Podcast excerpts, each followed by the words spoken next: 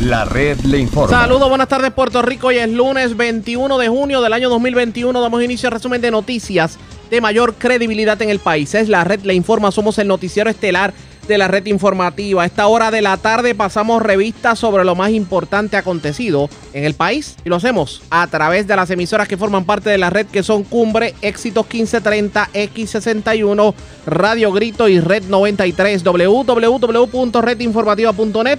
Señores, las noticias ahora.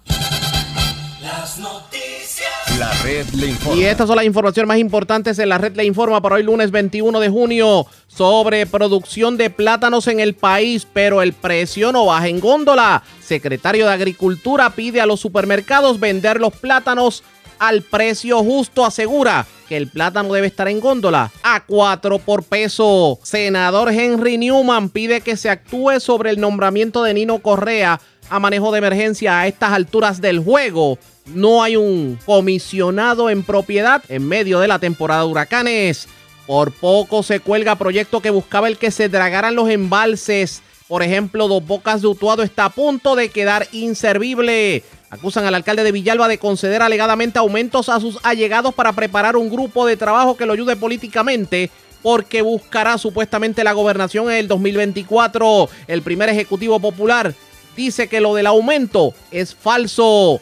Luma Energy alegadamente está violando la ley federal y le llevan la queja nada más y nada menos que al presidente Joe Biden. Mientras el centro del país amanece sin energía eléctrica y senador Jorge Alfredo Rivera le pide al gobernador se ponga los pantalones y le exija a Luma que arregle las averías. Adjuntas, Jayuya, Utuado, Lares y Orocovis fueron municipios afectados con las diferentes averías en este fin de semana. En julio, ya Puerto Rico debe tener más del 70% de su población vacunada, confirma el ayudante general de la Guardia Nacional. Encuentran cadáver envuelto en sábanas en el Parque El Parterre de Aguadilla. Muere mujer arrollada en carretera del barrio Cotolaurel de Ponce mientras joven muere en accidente este fin de semana en carretera del barrio Cuchilla de Moca. Vivo de milagro, hombre herido de bala. Esta madrugada frente al correo de Guayama, el perjudicado fue tiroteado por desconocidos mientras transitaba por la vía de rodaje. Dos personas heridas de bala en hechos separados en Mayagüez. Cargos criminales contra mujer que en medio de arranque de celos alegadamente le entró a tubazos. Auto de otra joven en residencial Liborio Ortiz de Aybonito. Y esta tarde continuará la lluvia para el centro y oeste del país. Esta es la red informativa de Puerto Rico. Bueno, señores, damos inicio a la edición de hoy lunes del Noticiero Estelar de la Red Informativa. De inmediato a las noticias. ¿Quién entiende esto? Hay una sobreproducción de plátanos en Puerto Rico. Sin embargo, usted va al supermercado y le venden tres plátanos por dos pesos. O hasta más. Y uno dice, pero si hay una sobreproducción de plátanos, ¿cómo es posible que uno vaya al supermercado y tenga que pagar el plátano tan caro? Hoy habló sobre el tema el secretario de Agricultura, Ramón González Beiró, y está haciendo una exhortación a las cadenas de supermercados a que presenten precios más agresivos al consumidor porque entiende el funcionario que el plátano llegando de la finca puede estar rondando entre los 20 centavos o hasta menos. Sin embargo, el alto precio que se mantiene el plátano pues desincentiva a las personas a comprarlo y hay una sobreproducción que puede ocasionar el que mucho plátano se pierda. Vamos a dialogar con el secretario de Agricultura precisamente eh, sobre el particular porque cómo es que una cosa no encaja con la otra, cómo es que se habla de sobreproducción de plátano del país y sin embargo estamos hablando, eh, viendo inclusive plátano importado a mayor precio, a precios exagerados. A veces, a, eh, veces es mejor comprar guineo que comprar plátano porque el guineo sale más barato que el plátano en el supermercado. La lógica debe ser que el plátano cueste por lo menos a cuatro plátanos por, a peso. Cuatro por peso, como dicen por ahí. Pero pagar tres, casi tres dólares por tres platanitos. Secretario de Agricultura Ramón González Beiró, saludos, buenas tardes, bienvenido a la red informativa. Buenas tardes a ti y a todo el público que nos escucha. Secretario, ¿cómo uno explica esto? Hay sobre producción de plátanos en el país, pero uno va al supermercado y ve unos tristes plátanos que ni siquiera son puertorriqueños, es plátano importado, a casi 3 dólares, tres platanitos en una bolsita. ¿Qué me dice sobre el particular? Mira, y quiero aclarar, el, el plátano importado que entra a Puerto Rico entra sin cáscara. Eh, así que todo el plátano que vemos con cáscara y el guineo en los supermercados eh, y en los revendedores es, producido localmente. Lo que sí es que en la época de verano, eh. Y recordarán aquellos tiempos donde el, departamento compraba excedentes eh, cuando había mucha producción. Pues en, verano, con las noches calientes, los días más calientes, sale mucha producción, sale de la montaña. Eh, se sembró en los últimos años el plátano en la costa sur, en tierras de la autoridad de tierra también, que antes no se permitía. Así que tenemos bastante producción y lo que estamos pidiendo es que los supermercados sean agresivos con los precios para promover que los consumidores, ante todos los, altos precios que hay en otros productos, pues vamos a aprovechar esta producción buena de plátano que tenemos para que nuestros consumidores lo, lo aprovechen y que los supermercados, las cadenas, pongan de su parte y veamos precios bien competitivos. Y sobre todo comprar el plátano, si está disponible, este es el mejor momento. Correcto. Eh, y hay que, hay que hacer campaña y que los hogares eh, y, ya abrieron los negocios a más capacidad, así que los restaurantes también eh, deben estar promocionando y, y, auspiciando el producto local. aunque obviamente se pueda promover el consumo del plátano, lo cierto es que si hay sobreproducción, hay algunos agricultores que van a enfrentar pérdida. Eh, ¿Qué me dice sobre el particular? ¿Cómo se prepara un agricultor que obviamente estuvo todo este tiempo para cultivar plátanos y de buenas a primeras de momento hay sobreproducción y tiene que literalmente dar el plátano a un precio que puede ser menor que lo que fue su costo de producción? Pues eh, es triste eh, y, en muchas ocasiones eh, muchos agricultores en las pasadas semanas no es que no, no lo han podido vender a un precio razonable, es que no lo han vendido y punto, y, se ha madurado en la, en la mata. El plátano es un, es, un, es un cultivo que cuando está listo hay que cosecharlo, o se raja en el racimo, o se maduran, eh, no, no aguantan la mata, o sea que necesitamos verdaderamente, y, y no es por mucho tiempo, estamos hablando de tres o cuatro semanas, podemos esto limpiar la, la, producción que hay en, en exceso en otros tiempos se vendía en, demasía. Eh, también afecta mucho el plátano que está entrando eh, sin cáscara, mondado, y hay eh, muchos restaurantes utilizando eso, y el tostón congelado, que todos sabemos que no es la misma calidad, pero se está vendiendo. Pero precisamente a eso iba en cuanto al tostón congelado. También, obviamente, de la misma manera que se fomenta el que los supermercados adquieran el plátano, pues estas, estas, estas procesadoras de plátano, que muchas son a nivel local, también obviamente se le debe hacer el llamado para que compren más plátano local y no dependan tanto del plátano que viene pelado importado, simplemente por economizarse el pelar del plátano. Correcto. Y, y mucho del tostón congelado que viene, eh, que, se utiliza en restaurantes, eh, viene de afuera. Ahí es importante que el consumidor eh, que sale a comerse una, una buena cena, un buen almuerzo, que le exija al, restaurante o a la cafetería que le, que le brinde plátano local fresco, un tostón fresco, no un, un tostón congelado, que a, a, a plena vista eh, sabemos cuándo un tostón es congelado y cuándo es del país. Y sobre todo un buen mofongo, definitivamente. ¿Cuál es la ventaja del plátano local? ¿Qué diferencia hay? Por ejemplo, yo consumidor tengo un plátano local y un plátano importado en mis manos. ¿Cómo lo voy a diferenciar? Pues mira, el, el sobre todo el cocinarlo. Eh, el plátano importado, ya sea por el tiempo que lleva eh, de procesado o el que viene congelado, pues cuando tú lo cocinas, la realidad es que absorbe mucha más grasa y lo notamos en los tostones sobre todo eh, y en los amarillos. Eh, eh, cuando tú lo, lo, fríes nuevamente, pues absorbe mucha más grasa que lo que sería un producto fresco. Así que hay que hacer el llamado definitivamente al consumo. Quiero aprovechar que lo tengo en línea telefónica y le quiero preguntar. Eh, sabemos que los mercados familiares han sido exitosos. De hecho, este fin de semana usted estuvo en Bayamón y el mercado familiar de Bayamón, de Bayamón fue todo un éxito. Pero ha habido mucha preocupación sobre uno de los mercados familiares que se ha dado recientemente, que fue el de Morovis muchas personas quejándose de que tal vez los artículos que se le dieron no estaban del todo, digamos, en su punto. Mucho, mucha, mucha verdura y vianda ya pasadita. Y pues obviamente como eh, la persona no tiene la oportunidad de escoger como lo hacía antes cuando iba al mercado familiar eh, normalmente, que no estaba la pandemia, pues crece esto. Muchas personas entienden que pues no vale la pena hacer una fila tan larga en un vehículo para que a última hora le den eh, viandas que cuando los vaya a cocinar no las pueda cocinar. ¿Se va a hacer algún tipo de fiscalización a los mercados familiares para evitar que esto ocurra? Mira, la, estamos haciendo, estamos llevando a cabo fiscalización en cuanto a, estar seguros de que los productos son locales. Tenemos inspectores constantemente trabajando en eso, eh, constantemente mirando la calidad de los productos y la frescura sobre todo, que es lo que nosotros estamos promoviendo a través de esos mercados.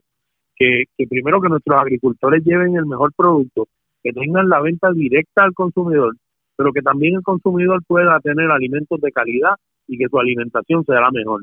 Hemos establecido también mecanismos donde este consumidor, eh, si encuentra que le despacharon algún producto eh, que no era de la calidad, que estaba dañado, porque puede pasar, le pasa a uno en el supermercado, uno escogiéndolo, te puede pasar escogiéndolo tú mismo en la plaza del mercado, y cuando llega a su casa, tenemos ya un proceso de, devolución donde él puede entablar esa comunicación y le vamos a estar eh, devolviendo su dinero. Así que eh, también estamos revisando todos los precios para estar seguros de que estamos eh, acorde a, lo que está en el mercado y que puedan beneficiar de los consumidores también. Que así sea. Secretario, tenemos otros temas que discutir, pero los discutiremos en otra ocasión porque sabemos que su calendario está bastante cargado. Tenemos pendiente todavía hablar de cómo se ha preparado el Departamento de Agricultura para la temporada de huracanes, pero hablaremos de eso en otra ocasión. Agradezco el que haya compartido con nosotros. Saludos. Siempre a la orden. Como siempre, ya ustedes escucharon el secretario de Agricultura, Ramón González Beiró. Eso es lo que está ocurriendo en cuanto al plátano se refiere sobre producción de plátano pero vemos los plátanos caros en los supermercados. Vamos a ver si pues, ponen oído en tierra y bajan el precio en los próximos días. ¿Qué va a ocurrir pendientes a la red informativa? Presentamos las condiciones del tiempo para hoy.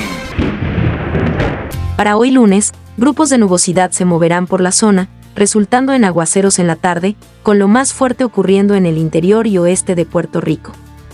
A través de las aguas locales, se espera oleaje de hasta 6 pies y vientos de hasta 20 nudos, por lo que los operadores de embarcaciones pequeñas deben ejercer precaución. Para las playas, existe riesgo moderado de corrientes marinas para la mayoría del área. En la red informativa de Puerto Rico, este fue el informe del tiempo. La red le informa. Señores, regresamos a la red le informa, el noticiero estelar de la red informativa. Gracias por compartir con nosotros. ¿Cómo es que a estas alturas Estamos ya en la temporada de huracanes y todavía no hay un comisionado de manejo de emergencias confirmado. Porque Nino Correa no ha sido confirmado todavía. Al principio no se pudo por lo que dice la ley, pero hubo unas enmiendas a la ley que se sometieron, un proyecto de ley precisamente para evitar esos escollos. Pues las comisiones lo aprobaron, pero duerme el proyecto El Sueño de los Justos y mientras tanto, Puerto Rico no tiene un comisionado de manejo de emergencia. Eh, pues digamos, confirmado en propiedad y, me parece que es consenso entre todos los sectores de opinión pública en Puerto Rico en que Nino Correa debe ser el comisionado de manejo de emergencia. Yo tengo el, en línea telefónica al senador Henry Newman. Vamos a hablar con él sobre el particular precisamente para ver qué va a ocurrir con, con lo del nombramiento de Nino Correa y dónde es que se detiene la cosa. Senador, buenas tardes, bienvenido a la red informativa. Sí, muy buenas tardes para ti, muy buenas tardes a, radio, a todos los radioescuchas. Has, has descrito la situación perfectamente. Eh, estamos ya en época de huracán. Eh, sabemos que los tiempos eh, en todas las facetas están cambiantes, este, cada día hay más peligrosidad y sin embargo no tenemos a un comisionado del Departamento de, de, de eh, emergencias eh, de seguridad eh, eh, en propiedad en estos momentos. Así que es sumamente lamentable que Tino Correa no tenga la seguridad de, su empleo dentro de manejo de emergencia. Y, y precisamente hay, hay un proyecto del Senado 45 que permite que Nino Correa asuma esa posición porque convalida los años de experiencia eh, para compensar años educativos que es una enmienda a la ley 20 para que entonces Nino Correa pueda pueda este, estar en propiedad en ese puesto y sin embargo el proyecto no lo acaba de bajar este, la administración aquí en el Senado la mayoría popular no lo acaba de bajar para la consideración de todos nosotros en el hemiciclo. O sea que el tranque está precisamente en la legislatura de Puerto Rico. El tranque está en la legislatura, como muchos de los nombramientos que al día de hoy, faltando dos semanas de, esta, de este término que, le toca a la legislatura, eh, no, no han bajado muchos nombramientos, pues en este caso en particular no ha bajado eh, la ley que hace unos ajustes eh, a, la ley de seguridad que crea la sombrilla del Departamento de Seguridad Pública, que permite que una persona que ha tenido eh, amplia experiencia eh, en, el tema del cual va, a estar a cargo de, la agencia, pues pueda convalidar ese tiempo por años de, de estudios, que es lo que dice la ley en la actualidad entonces permitiría a personas como Nino Correa, que tienen más que, suficiente experiencia en el área, de poder asumir esas posiciones de importancia. ¿Por qué es importante que sea precisamente Nino Correa? Bueno, Nino, eh, como tú bien explicaste, yo creo que yo sé que prácticamente es unánime en el pueblo de Puerto Rico de que nadie en estos momentos sabe más que Nino Correa sobre el asunto de manejo de emergencia, es la persona idónea para estar al frente de esa agencia. Yo, yo lo puedo comprobar este, cuando él acude a, a, las vistas de mi comisión de seguridad pública, donde él maneja los temas a la perfección.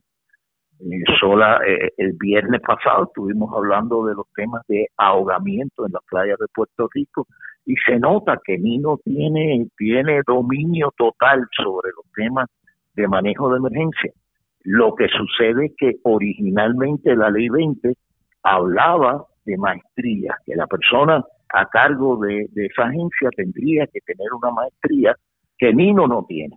Así que la enmienda a la ley permite convalidar eh, por su tiempo de, experiencia, convalidar los años de estudio, que eso eso le aplicaría a cualquier otra persona que quiera asumir eh, ese puesto o puestos como comisionado en cualquiera de las agencias de seguridad pública.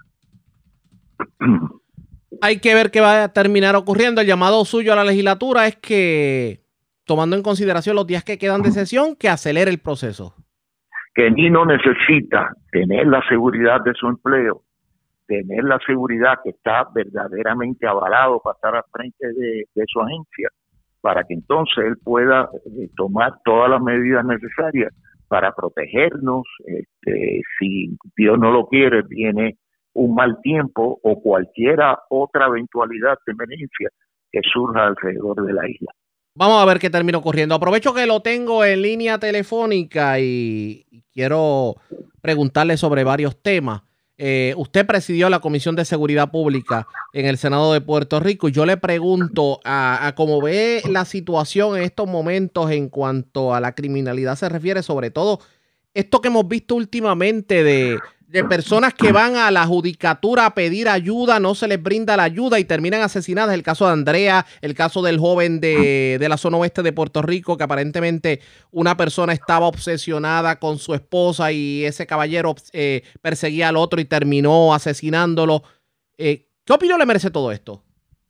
Bueno, todavía presido la, la Comisión de Seguridad Pública en este cuatrenio.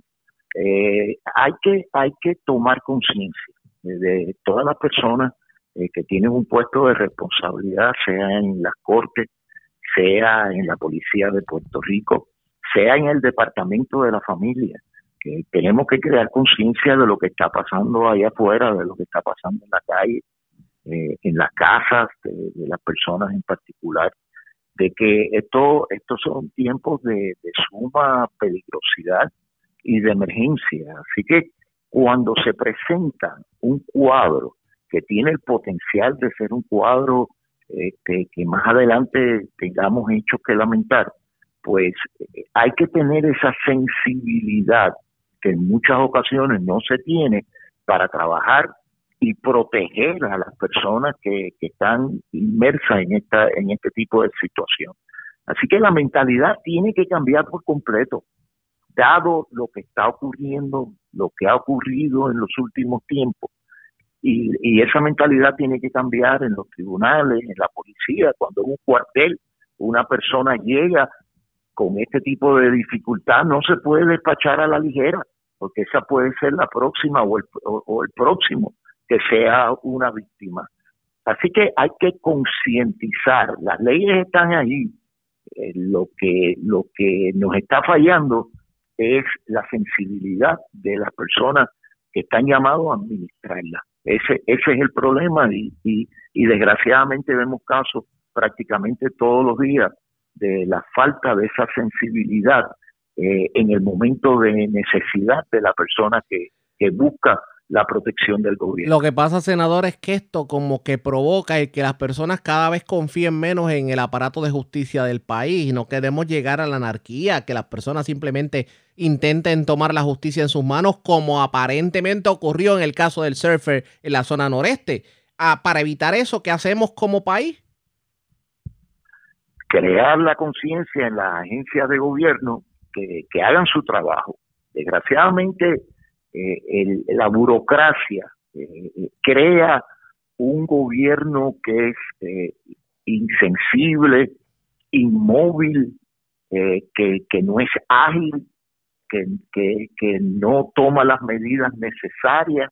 Este, yo trabajo con eso todos los días. Mi, mi, lucha es diaria con los secretarios de las agencias de gobierno para que reconozcan peligrosidad, reconozcan situaciones donde ellos tienen que intervenir y esa masa gubernamental este, estática es lo que nos causa tantos problemas, que, no es activa, no es, no es proactiva, no prevé.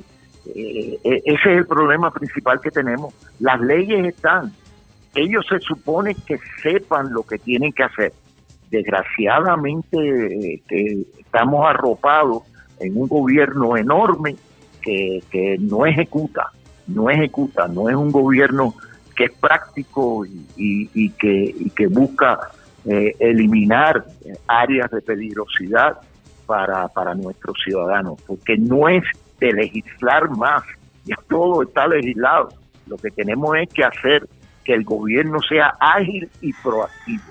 Y, y, a eso yo prácticamente me dedico todos los días, de, de, de, tratar de mover esa, esa burocracia a favor de, de las cosas que están pasando eh, para tratar de eliminarla. Vamos a ver qué terminó corriendo. Gracias, senador, por compartir con nosotros. Buenas tardes.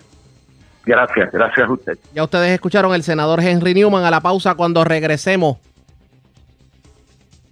Parece que por poco se cuelga el proyecto que procuraba el dragado de los embalses, sobre todo Dos Bocas. Hablamos con la proponente de la medida luego de la pausa. Regresamos en breve.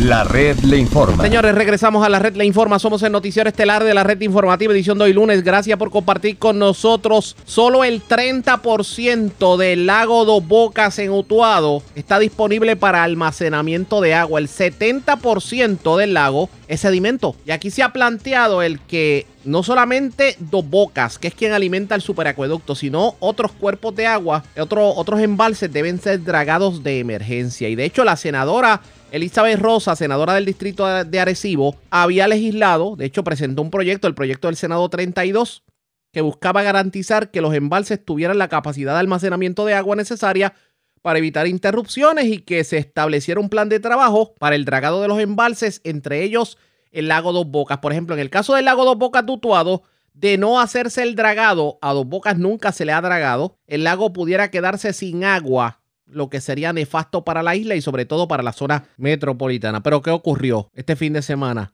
Resulta que por poco le cuelgan el proyecto. Y este proyecto va a pasar ahora a la Cámara de Representantes para su evaluación y votación. y la preocupación de la legisladora es que simplemente en Cámara terminen colgándole el proyecto. La tengo en línea telefónica, senadora, buenas tardes. Bienvenida a la red informativa. Buenas tardes, Arriaga. Muchas gracias por la invitación. Y gracias por compartir con nosotros. Es preocupante la situación de los embalses y usted lo había traído a la palestra pública, sobre todo la situación en Dos Bocas, que apenas el 30% del lago se puede utilizar para almacenar agua pero parecería, oriénteme un poquito, estuvo a punto de colgarse el proyecto, pero no se colgó del todo en el Senado, ahora va a la Cámara de Representantes, ¿cierto?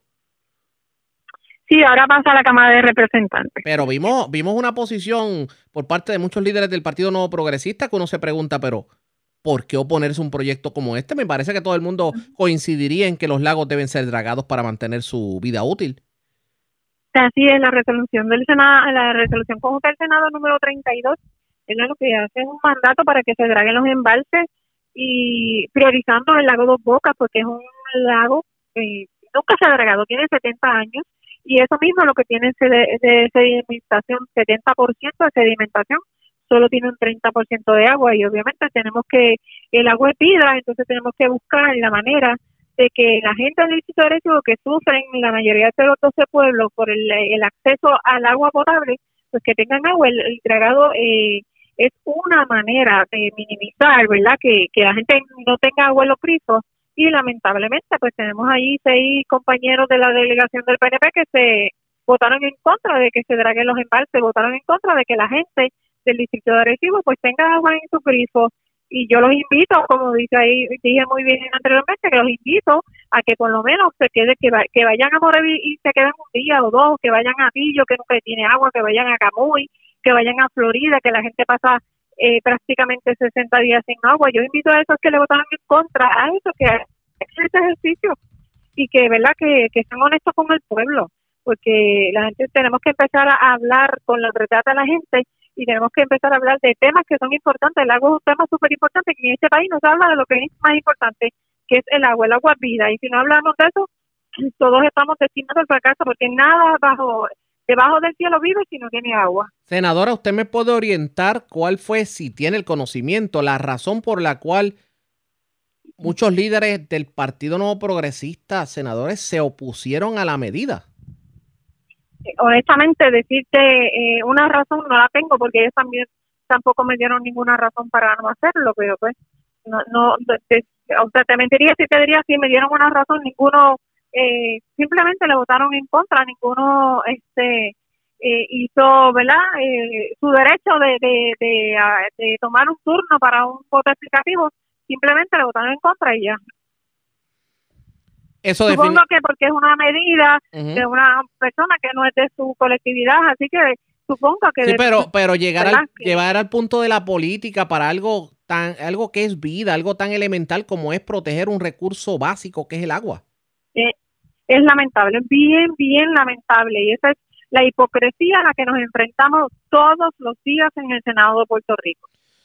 Senadora, eh, hay, obviamente e, es, es, meritorio el que se haga una expresión para eh, obligar al gobierno a que draguen los embalses, pero ¿realmente existe el dinero? O, o, yo debo preguntarle, ¿dónde está el dinero de que dio el gobierno federal luego del huracán María para que en efecto se le diera atención a los embalses? El, el, nuestro embalse de Poca pertenece a la Autoridad de Energía Eléctrica y en las vistas públicas Energía Eléctrica dijo tengo 192 millones para comenzar los dragados de los embalses y en esa lista del dragado de embalses se encuentra el lago de Poca. Ahora que tenemos que seguir hablando de que lo tienen que hacer porque si no seguimos hablando y si no seguimos fiscalizando utilizan el dinero para otras cosas, no para lo que ha sido destinado, que el 192 millones están destinados para el dragado de los embalses. Y ahí voy a estar yo fiscalizando que se utilice para eso, porque la gente del de, distrito de Recibo necesita, le urge el acceso al agua que hoy no lo tiene. Ya que estamos hablando del distrito de Arecibo y ya cambiando un poco el tema, eh, ¿cuántos, ¿cuántos sectores del distrito de Arecibo usted entiende que se quedaron? O antes de eso, antes de eso, antes de pasar a eso, ya que estamos hablando del agua, antes de cambiar el tema. Uno de los municipios que más se haya visto afectado con la situación del agua, ya sacando aparte lo que es el dragado, es el municipio de Morovis. Hay que... El municipio de Morovis. Todos recordamos la, la, la, la, guerra que ha tenido, bueno, la, batalla que ha dado la alcaldesa Carmen Maldonado para, para la situación del agua. Y escuchamos e, en el cuatrinio anterior a sus antecesores, senadores del Partido No Progresista, prometer hasta, hasta megacueductos que se iban a construir en Morovis y no hemos visto movimiento. ¿Qué me dice de, la situación de Morovis? Bueno, la situación de Morovis, como tú bien mencionas, es bien crítica, bien crítica. Y sabemos de toda la gestión que la alcaldesa ha hecho, que ha, tenido que ir fuera de Puerto Rico a buscar ayuda para su constituyente del pueblo del pueblo de Morovis y al día de hoy pues sabes que pues no se ha resuelto nada, lo que pasa es que eso es lo malo, ¿verdad? Como te dije anteriormente, prometer y prometer eh, a sabiendas de que no vas a cumplir. Y yo creo que ese, eh, ese ha sido el error de los políticos, yo creo que en la historia de la política puertorriqueña prometen lo que saben que no pueden cumplir yo, ¿verdad? Estoy trabajando, buscando soluciones para resolver el problema del agua en el distrito, incluye Morovis, incluye Atillo, que sabes que siempre tiene un problema del agua grandísimo, incluye eh, eh, Florida, como te dije, 60 días sin agua es bien doloroso para la gente. Eh, Camuy, un pueblo que no tiene agua, y él eh, reunida con el alcalde de Quebradilla, el alcalde de Quebradilla me dice, esta situación de, de que no tenemos agua es insostenible, ya no se puede seguir trabajando de esta forma, de que la gente no tenga agua. Definitivamente, así que hay Pero yo hablé con, eh, acueductos y, y, ellos están, ¿verdad?, buscando alternativas para ver si se lo soluciona el problema del agua. El, Departamento de Recursos Naturales, que es a quien le estamos haciendo el mandato en la resolución conjunta 32, que incluye recursos naturales, incluye acueductos y incluye eh, energía eléctrica, que son los que están envueltos. Y créeme que, en la vista pública eh, traímos el caso de que ahora eh, el paso de, energía eléctrica a Luma, si tenía que ver o no con algo en los embalses, el dinero que tiene energía eléctrica está destinado para los embalses y para eso se tiene que utilizar. Ahora sí cambio de tema, aunque es relacionado. Ya que hablamos de acueductos, tenemos que hablar de energía eléctrica. ¿Cuántos municipios se quedaron sin luz este fin de semana a raíz de las averías? Bueno, en Arecibo, muchísimas áreas de Arecibo no tuvieron luz, pero muchas áreas de Arecibo no, tenemos, no tuvieron luz. Dorado, muchas áreas tampoco tuvieron luz. Florida tampoco tenían luz. Y que mucha gente empezó a llamar por el problema de, energía que tenían. Atillo, yo te puedo decir que casi los 12 pueblos de mi distrito, algún sector estuvo sin luz. ¿Y qué, ¿Y qué opinión le merece todo esto? Porque llega un momento en que los alcaldes y la ciudadanía se ven de manos atadas. Bueno, si, si bien sabes que ha trascendido públicamente que los mismos alcaldes están pidiendo que trabajar ellos eh, eh, con Luma, porque muchos de, honestamente es, bien difícil, ¿verdad? La transición de Luma y energía eléctrica, la cuestión de los celadores, de los empleados, de que no cuentan con el personal necesario y los alcaldes han hecho un reclamo. Yo quiero trabajar directamente con Luma para poder solucionar este problema porque eh, tan pronto Luma comenzó, sabes que comenzaron las interrupciones y los alcaldes no tenían acceso a una persona que pudieran contactar ellos mismos de primera mano para que Luma les resolviera el problema. Hay que estar pendiente a, ver qué va a ocurrir en este sentido. Senadora, gracias por haber compartido con nosotros. Buenas tardes. Gracias a ti. Ya ustedes, ya ustedes escucharon. Hay que ver qué va a terminar ocurriendo con esto del dragado. Por lo menos el proyecto fue aprobado ya en Senado. Ahora hay que ver qué va a pasar en Cámara de Representantes y si en efecto se obliga al gobierno a que inicie el dragado de los embalses. Señores, cambio de tema porque hoy las dos principales organizaciones periodísticas de Puerto Rico, el Overseas Press Club y la Asociación de Periodistas, anunciaron que se están uniendo para someter ante el Tribunal Supremo de Estados Unidos el reclamo de que libere los audios del caso de Andrea Ruiz Costas, mujer asesinada que le denegaron una orden de protección. Vamos a escuchar parte de lo que fue la conferencia de prensa. Eh, Luis Guardiola, como presidente del Overseas Press Club, y también estuvo eh, Damaris Suárez, presidenta de la ASPRO. Vamos a escuchar parte de lo ocurrido en la conferencia de prensa. Para nosotros, este caso eh, significa mucho, como ustedes han podido ver. Es una bandera de la transparencia que hemos enarbolado en este momento y que les garantizamos que no vamos a soltar hasta sus últimas consecuencias. Ese es nuestro compromiso, ha sido así desde el principio, desde que se sometió el primer recurso ante el Tribunal Supremo y, va a ser así. Eh, tengan confianza en eso. Como dijo Damari, esta es una alianza histórica eh, y para ponerlo en contexto un poco, Es la primera vez en los 50 o más de 50 años de los Sisters Club y, en los 40 años de fundación, 50 años de fundación, correcto, el 71, 50 años de fundación de la Asociación de Periodistas que ambos gremios se unen para elevar al Tribunal Supremo Federal un caso que pretende revertir una decisión del Tribunal Supremo de Puerto Rico que limita el acceso a la información pública, en este caso las grabaciones de los procesos judiciales que incoó Andrea Ruiz Costas un mes y unos días antes de su asesinato. Y es la primera vez en casi 30 años que desde Puerto Rico se elevaría un reclamo al Tribunal Supremo Federal con ese propósito.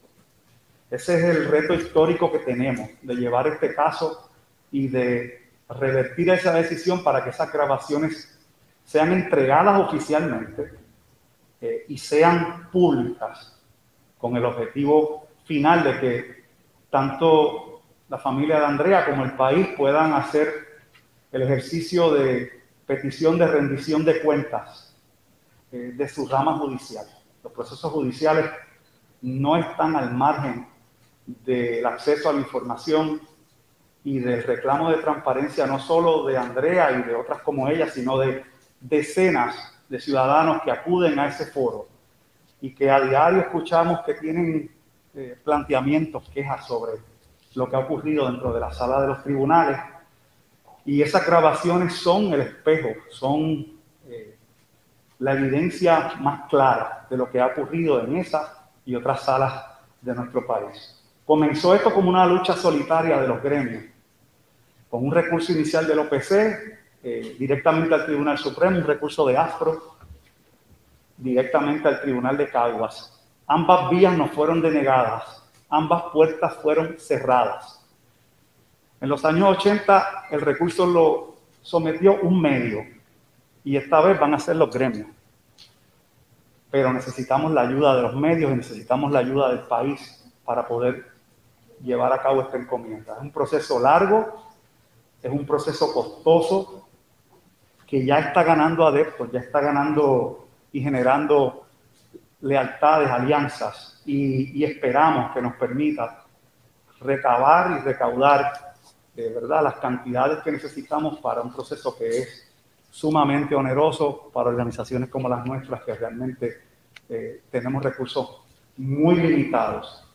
El equipo legal, que compuesto por eh, compañero Rafael González, por el compañero Cirilo Cruz y por el compañero Edgar Villanueva, está delineando las estrategias para llevar este caso a la esfera federal eh, y en las próximas semanas van a tener noticias de el recurso, cómo se van a llevar a cabo estos esfuerzos a nivel del Tribunal Supremo, los planteamientos y los fundamentos jurídicos para ese reclamo eh, y confiamos en que ese tribunal eh, dé la justicia que el Tribunal Supremo de Puerto Rico no dio en este caso. La mayoría del Tribunal Supremo de Puerto Rico hago la aclaración y tenemos confianza de que el pueblo acoja este esfuerzo, que lo apoye, que entienda cómo toca sus vidas, cómo eh, lo que le ocurrió a Andrea en ese proceso es importante para ellos, cómo conocer lo que ocurrió en esa sala es importante para ellos. Bueno, eso fue lo ocurrido en la conferencia de prensa. Hay que ver qué va a terminar decidiendo el Tribunal Supremo. Ustedes pendientes a la red informativa. La red le informa. A la pausa cuando regresemos las noticias del ámbito policíaco más importantes acontecidas, entre las que tenemos que destacar. Encontraron una persona muerta, arropada en una sábana, esto en el parterre en Aguadilla. También se radicaron cargos criminales contra una mujer este fin de semana que en medio de un ataque de celos le entró a tuazos a un vehículo en Bonito.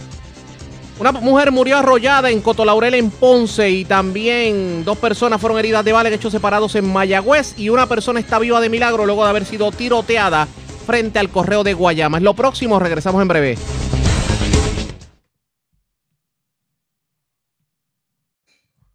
La red le informa. Señores, regresamos a la red le informa. Somos el noticiero estelar de la red informativa edición de hoy lunes. Gracias por compartir con nosotros. Vamos a noticias del ámbito policiaco.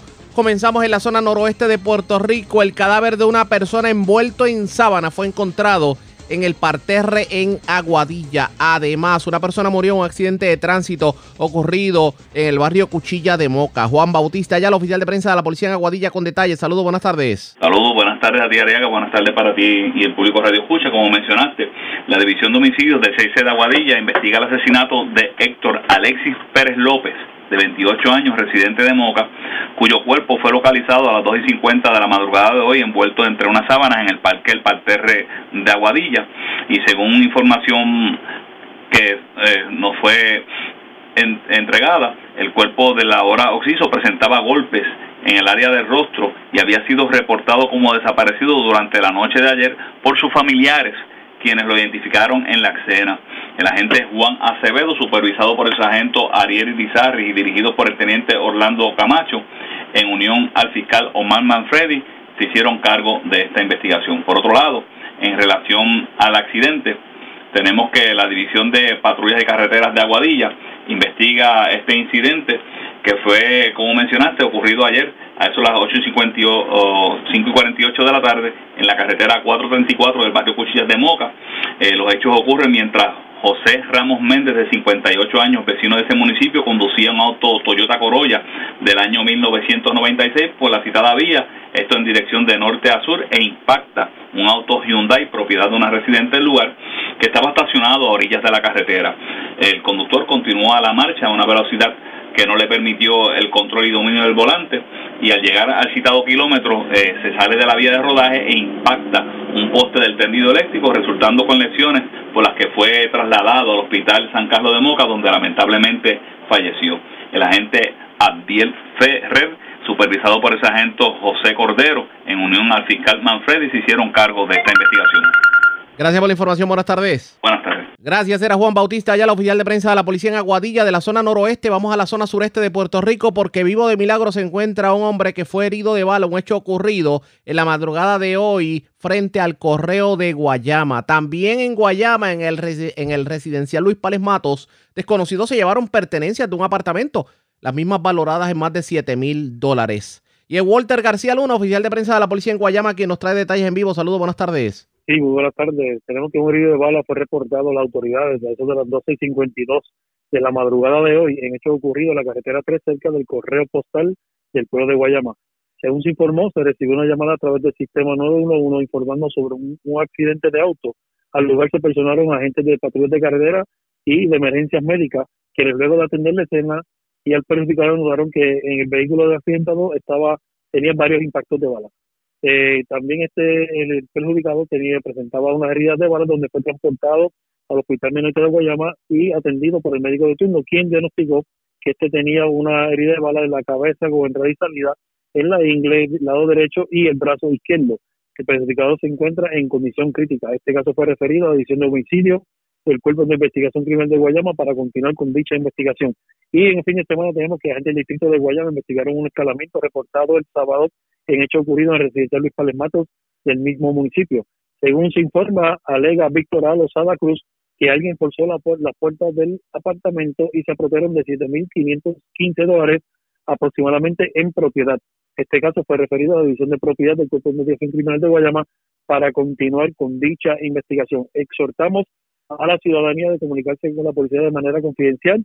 Si conoce información sobre este delito o otros, a través del 787-343-2020, 866-2020 con la extensión de 44. También te puede mantener en contacto con nosotros a través de Twitter, en PRPD Noticias y en Facebook, en Facebook Diagonal PRPD GOV. También exhortamos a la ciudadanía que la Policía de Puerto Rico continúa con su programa de reclutamiento, que si usted cuenta con los requisitos básicos de la estatura 5'2, 5'5, 5'2 para mujeres, 5'5 para hombres, y un grado social en adelante en cualquier materia, puede pasar por la comandancia de su pueblo y comenzar con los eh, con los de requisitos, ¿verdad? Para comenzar este, a solicitar para la Policía de Puerto Rico. Comenzando el sueldo de cadete en los 1.800 y luego de graduarse con un sueldo básico de 2.800 dólares. Eso es todo lo que tenemos para nosotros. Para ustedes, Dios les bendiga. Muy buenas tardes. Y buenas tardes para usted también.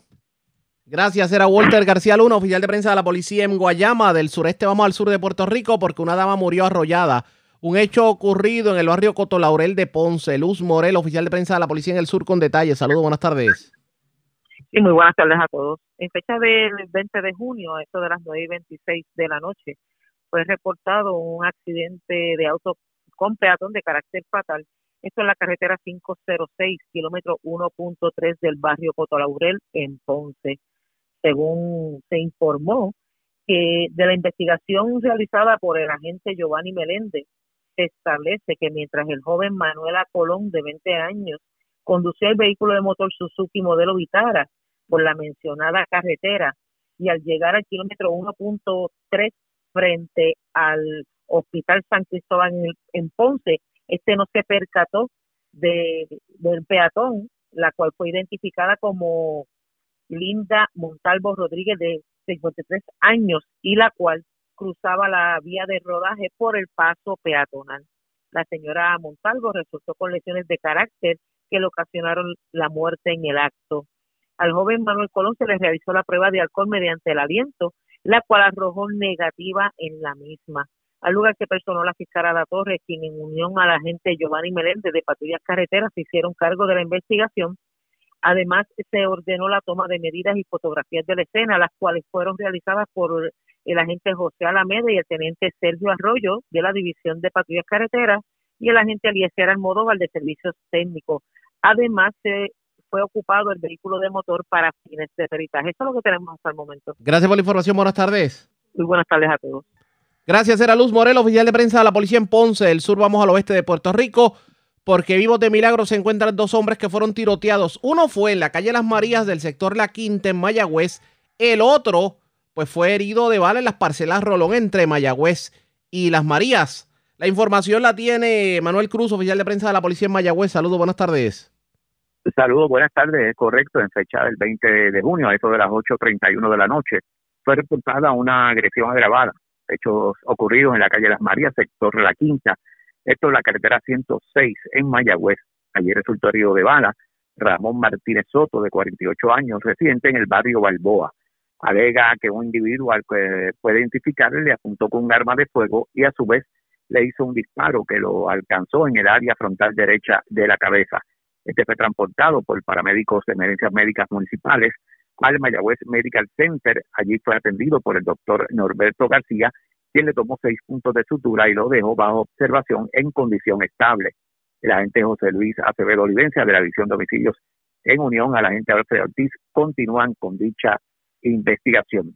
Y en fecha de hoy, también 21 de junio, a eso de la 1.15 de la madrugada, también se reportó otro herido de bala.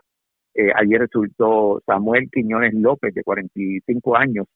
Eh, este fue trasladado al Hospital Perea en Mayagüez. Estos hechos se remontan en la calle 6, Parcelas Rolón, esto en el municipio de Mayagüez. Indica que resultó con una herida de proyectil compatible con una herida de bala en el antebrazo izquierdo con fracturas. Este sería transportado al Hospital Centro Médico de Río Piedras.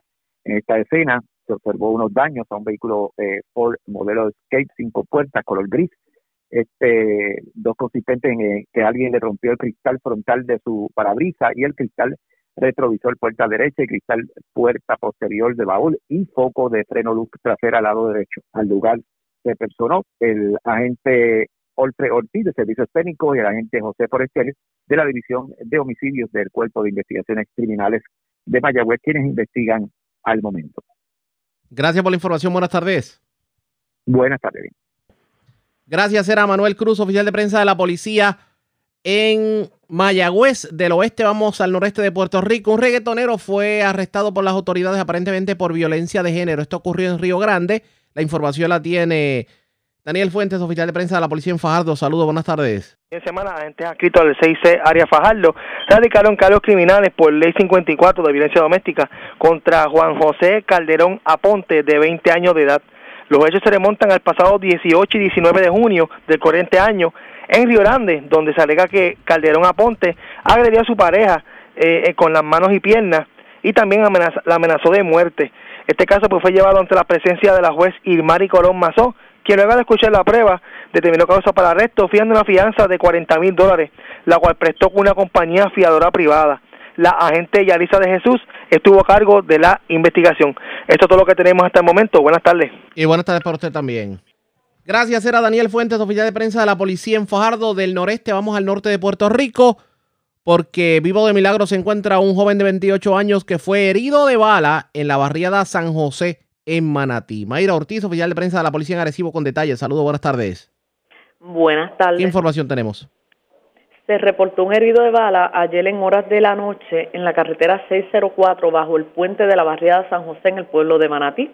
Según informa la agente Ángel Armaiz del distrito de Manatí, que alega Nelvin Vázquez Santiago de 28 años, residente del pueblo de Florida, que mientras caminaba por el lugar antes mencionado, alguien del interior de un vehículo Toyota color negro le hizo un disparo alcanzándolo en el área de la pierna izquierda.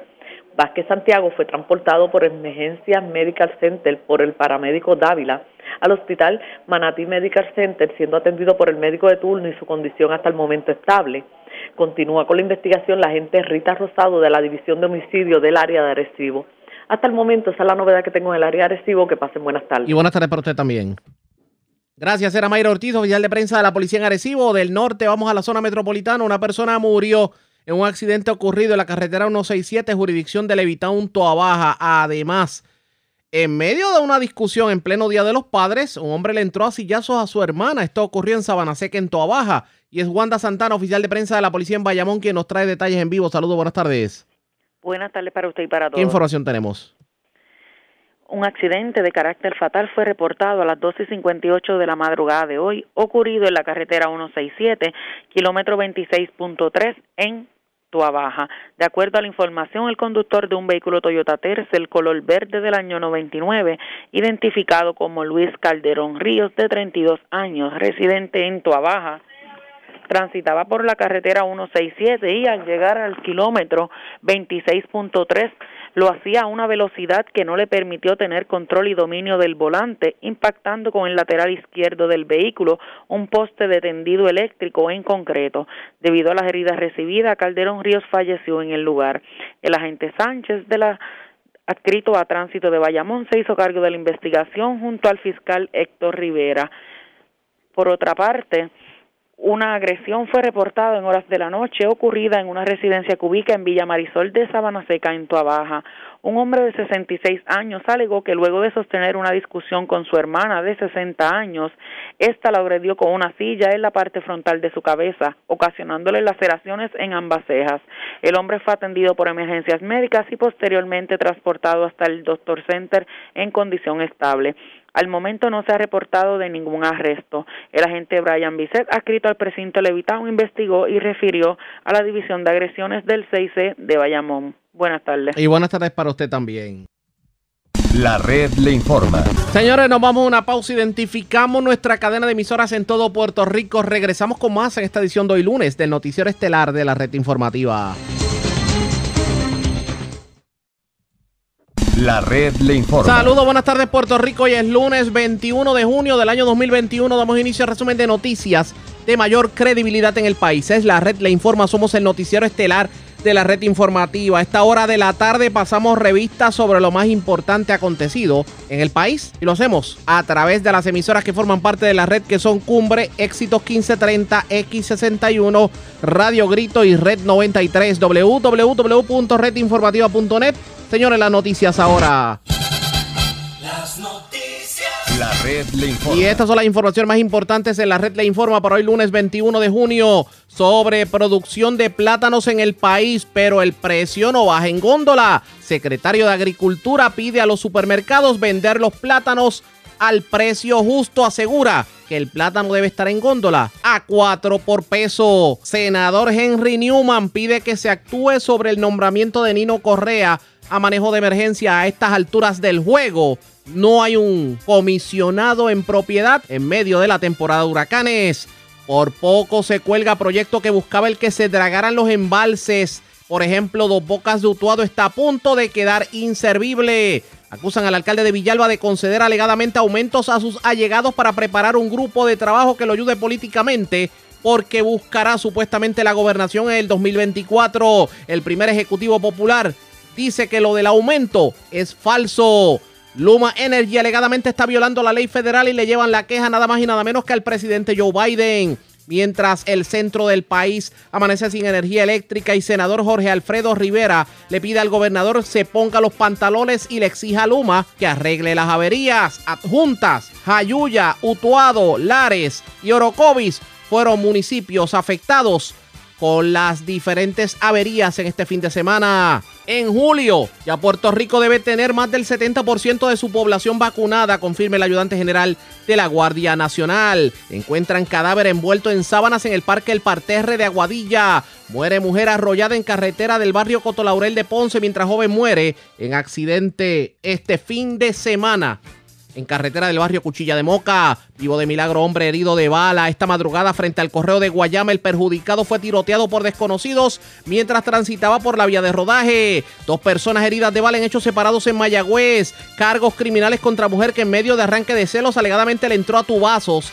Auto de otra joven en residencial Liborio Ortiz de Aybonito. Y esta tarde continuará la lluvia para el centro y oeste del país. Esta es la red informativa de Puerto Rico. Señores, damos inicio a la segunda hora de programación, el noticiero estelar de la red informativa de inmediato a las noticias. Hoy el secretario general del Partido Nuevo Progresista y senador Carmelo Ríos, también el presidente del PNP en Villalba, Guillermo Irizarri, denunciaron que aparentemente la pasada semana la legislatura municipal de Villalba aprobó aumentos a los empleados de confianza del alcalde Luis Javier Hernández. Pero escuchen esto, el problema no es el aumento, Aparentemente el aumento es de 200 a 600 dólares. El problema es que el Partido Nuevo Progresista, en voz de su secretario general, están insinuando que estos aumentos responden a que se está tratando de montar algún equipo electoral y político con miras a que el alcalde de Villalba quiere aspirar a la gobernación en el 2024. Y a estas alturas del juego estamos hablando de eso. Yo tengo línea telefónica al secretario del PNP, Carmelo Río. Vamos a hablar sobre el particular. Saludos, buenas tardes, bienvenido a la red informativa. Saludos a ti, Ariana. Saludos al pueblo de Puerto Rico. Un abrazo. Y gracias por compartir con nosotros. Bueno, oiga, hay algo de los aumentos. Obviamente que uno tiene que preguntarse si los aumentos en realidad se dieron o no se dieron a llegados del alcalde. Pero hubo algo más interesante que muchos como que no lo vieron al momento, pero que para mí es la noticia. O sea, ustedes, Partido Nuevo Progresista, entienden que el alcalde de Villalba está coqueteando con la gobernación para el 2024. Claro, sí, mira, eh, y, no hay problema con eso, ¿sabes? El Partido Popular tiene un déficit de líderes y, y especialmente Tatito por sus actitudes como presidente de la Cámara se ha descalificado él mismo y si no pues así un momento vamos con calma. Usted no me diga que por la mente de usted pasó que Tatito Hernández podía aspirar a la gobernación. Es peor no es por la mente mía por la mente de él. Pensó que él podía ser el gran líder del partido eh, popular. Y pues sabemos que le quedó grande la cámara y sabemos que pues ni siquiera José Luis Dalmau lo puede ver ni la pintura ni en reunión. Y el caso de Dalmau, que es un senador de, era de distrito que brinca con población, presidente del Partido Popular, el desgaste es evidente, eh, la coalición de gente detrás de él no está ahí, por lo tanto no lo veo corriendo para la gobernación. Quizás lo veo aspirando otra vez al Senado, eh, y eso también nada malo con eso tampoco. El hecho aquí es que tenemos un alcalde de Villalba, que yo he visto los componentes que están estado rodeando alrededor de él, son gente que vienen del Partido Popular del establishment y buscan cómo acomodar sus clientes para que tengan una posición como le pasó a Charlie, como le ha pasado a dos de los candidatos, a Bendiel. Ese grupito lo va a ver que poco a poco está tratando de abrazar a ese candidato. El hecho aquí es que el alcalde de Villalba, que parecería que es un buen administrador, que parecería que era como que ese líder del Partido Popular que estaba haciendo las cosas diferentes y que tuvo una, relevancia con esto del, rastreo y, y, sus ayudantes. Ahora empezamos a ver quién realmente es. Nuestros legisladores municipales y el presidente de Villalba nos traigan la atención como partido de que se están dando unos aumentos que él ahora dice que son unos diferenciales que son para la gente que estuvo allí trabajando durante la pandemia, pero cuando tú miras los nombres y apellidos, son la gente que estaba en su avanzada, son su equipo de campaña, que no para todo el mundo, para algunos. O sea, que esto fue un premio, esto fue un premio político. Claro, porque pues está en quiebra. Dice que no tiene chavo. Todos los días está llorando en la prensa de que las cosas están malas para los municipios. Él preside la asociación de alcaldes. y todos los días tiene un, un, reclamo nuevo. Y ahora cuando vemos lo que le está haciendo administrativamente, vemos que no todo lo que dije oro, tiene un desfase, nos está llegando mucho más información de empleados del propio municipio que son de su partido, que dicen primero que él no está allí, que no se ve, que siempre está faranduleando, que se pasa más en la área metropolitana de lo que se pasa en Villalba de que tiene un grupo que son los que están corriendo todo y están haciendo fiesta. Que los, eh, lo que viene del Contralor no es bueno. Pero recuerda que los municipios los auditan continuamente y que las fallas que aparecerían que son tontas son esquemas montados en Villalba. Y si eso es así, si él está haciendo eso, pues a tiempo estamos denunciando de que este alcalde no necesariamente es lo que mucha gente pensaba que era un buen administrador. Y en el Partido Popular pues ya hay gente que está con algún recelo diciendo este no puede ser el candidato y están trayendo información al PNP todo el tiempo. Aquí hay dos cosas. Utilización de fondos públicos para hacer política o anticipar política. Y número dos, lo que implica un aumento de sueldo en medio de la crisis económica y sobre todo cuando los alcaldes están peleando porque van a perder el fondo de equiparación. Claro, y él, porque hay municipios que están sólidos. Si tú me dices que es un municipio que viene superávit, si tú me dices que es un municipio, eh, rojo y azul, que lo hay, hay por los dos lados hay, que tienen superávit, que tienen alguna finanza, que pues, pero él dice que está llorado, que no tiene chavo. Entonces, pues, como plantea todo eso y ve entonces sus acciones, pues que no compaginan, pues la ecuación es clara, él está montando un equipo de campaña con chavos del municipio, que su gente más allegada, para tenerlos incondicional, para cuando se vaya por toda la isla. Y lo va a ver, a ver, por más que lo niegue, que diga que no, que está concentrado, ya se está viendo, está visitando alcalde, está usando la posición de la evaluación del alcalde, que recibe fondos del Fondo General, eh, lo estás viendo en asuntos que no necesariamente son de alcalde, porque él está ya guardando para ver si puede esbozar una candidatura a la gobernación por el Partido Popular ante David Benguel en ausencia, Alejandro García Padilla retirado, eh, tienes entonces a Charlie Delgado fuera de la contienda, no tienes a Josian que ya está de salida, no tienes alcaldes, Wilquito estaba en problemas y por poco pierde, eh, el alcalde de Carolina siempre se ha mantenido regional siguiendo la tradición de su papá eh, y, se plantea que hasta se quiere ir y no tiene a nadie. Sea, él piensa que con eso pues él puede ser esa persona que puede aspirar porque tiene alguna alcaldía, tiene alguna relevancia. Pues nada, ya los propios de él le están diciendo no puede ser tú y que nos están dando la información para que el pueblo de Puerto Rico lo conozca. Vamos a ver qué terminó corriendo. Gracias por haber compartido con nosotros. Buenas tardes. Buenas tardes a ti. Y ustedes escucharon el senador Carmelo Ríos. Va a aspirar el alcalde de Villalba a la gobernación. Está acomodando lo suyo. La moneda tiene dos caras. Lo tengo en línea telefónica. Alcalde, buenas tardes. Bienvenido. Ah. Saludos para ti, Arriaga, y bendiciones. Buenas tardes. ¿Qué le decimos, alcalde o gobernador? Bueno, yo, alcalde de mi ciudad, con mucho orgullo, eh, y parece mentira que, en esta etapa del juego todavía haya gente pensando en candidaturas y tratando, siendo bien creativos. De verdad que, que son bien creativos.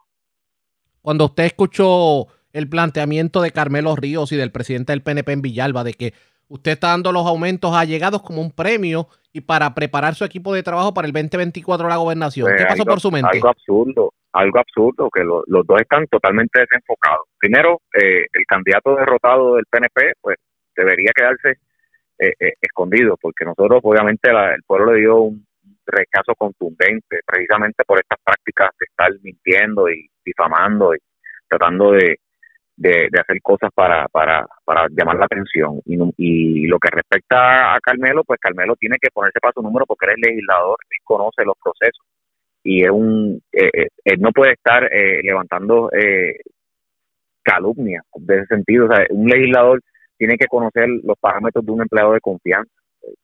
Sería yo, me convertiría yo en el primer municipio que da un, aumento de sueldo a un empleado de confianza. Los empleados de confianza no tienen aumentos de sueldo, simplemente y sencillamente son empleados de libre selección, libre remoción, eh, por su por su por su condición de trabajo, ¿verdad? Por la característica de su trabajo, no son recipientes de ningún aumento.